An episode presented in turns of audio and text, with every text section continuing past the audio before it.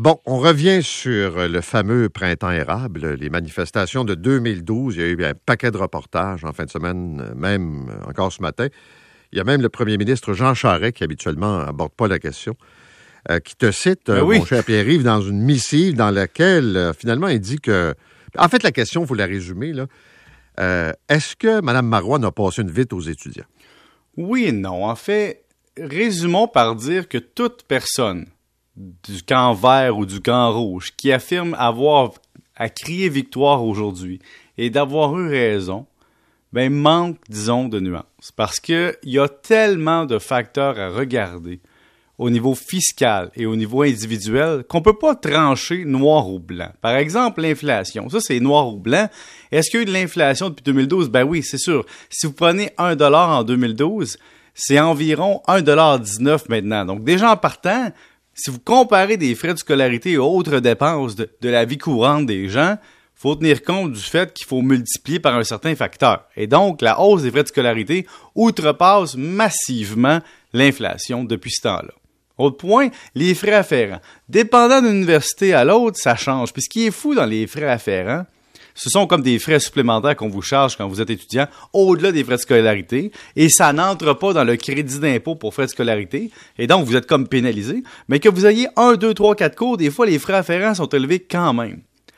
L'autre chose, on a beau dire du côté euh, du printemps érable qu'on a réussi à faire baisser le gouvernement euh, mais on ne sait pas ce qu'aurait été le comportement des gouvernements suivants avec les frais de scolarité si M. Charest avait augmenté les frais de scolarité. Donc, on peut pas dire il n'a pas augmenté, mais parce qu'il y a eu d'autres comportements. Et d'ailleurs, Mme Marois a fait partie des comportements qui ont diminué l'espèce de gel des frais de scolarité ou l'espèce de maintien à un, rythme bas. Donc, le premier que je vois vraiment, c'est la perte de prime au travail en 2015, qui est pas juste Mme Marois, là. C'est après.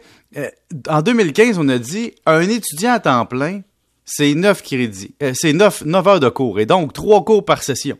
Et tout le monde qui a au moins 3 cours par session ne pourra pas avoir la prime au travail. Et ça, Paul, ça représente plus de 1000 dollars en 2022.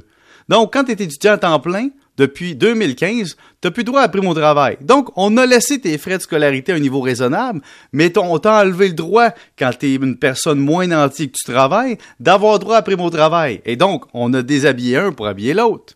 Mais au net, là, Oui. est-ce que les étudiants ont vraiment fait un gain?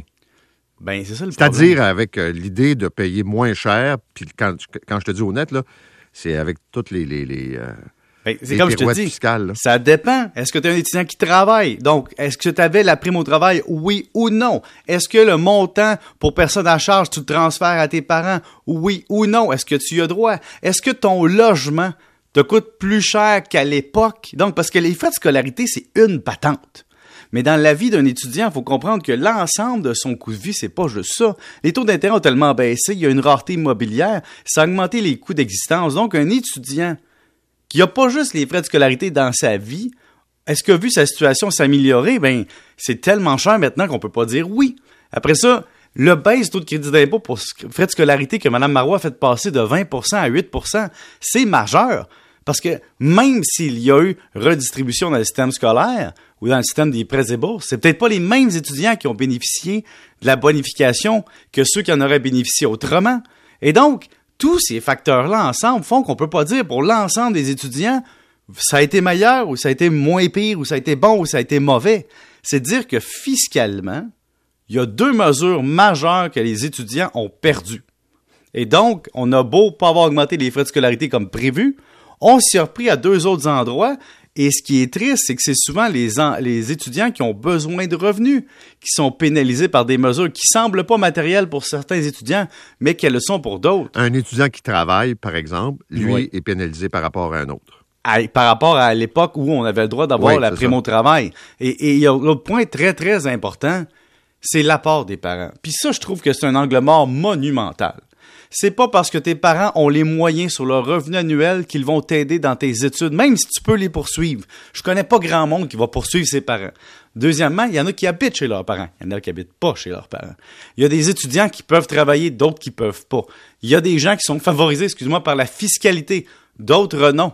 Et donc, si tu prends l'ensemble, puis tu arrives dans un article de journal, puis tu tranches, ben, c'est un peu biaisé. Ce qu'on peut dire, on paye moins cher majoritairement que dans le reste du Canada de façon significative. Mais ce qu'on peut dire aussi, c'est qu'on est une province pauvre. Nos revenus, notre productivité est différente.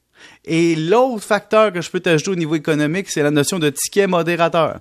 Comme société, est-ce que notre idéal social-démocrate fait en sorte qu'on ne dit pas des fois, hey, il faut quand même maintenir un ticket modérateur. Il faut quand même pas oublier que si on mettait ça très proche de zéro, il y aurait peut-être plus de gaspillage. Alors, de mettre un espèce de coût, puis je sais que c'est pas toujours très populaire comme mesure, mais de dire qu'il y a un coût social minimum à étudier, puis un coût social personnel minimum, fait en sorte que les gens ont peut-être des décisions plus matures et plus, plus sérieuses quand ils s'engagent dans des études par rapport à si c'était la gratuité totale.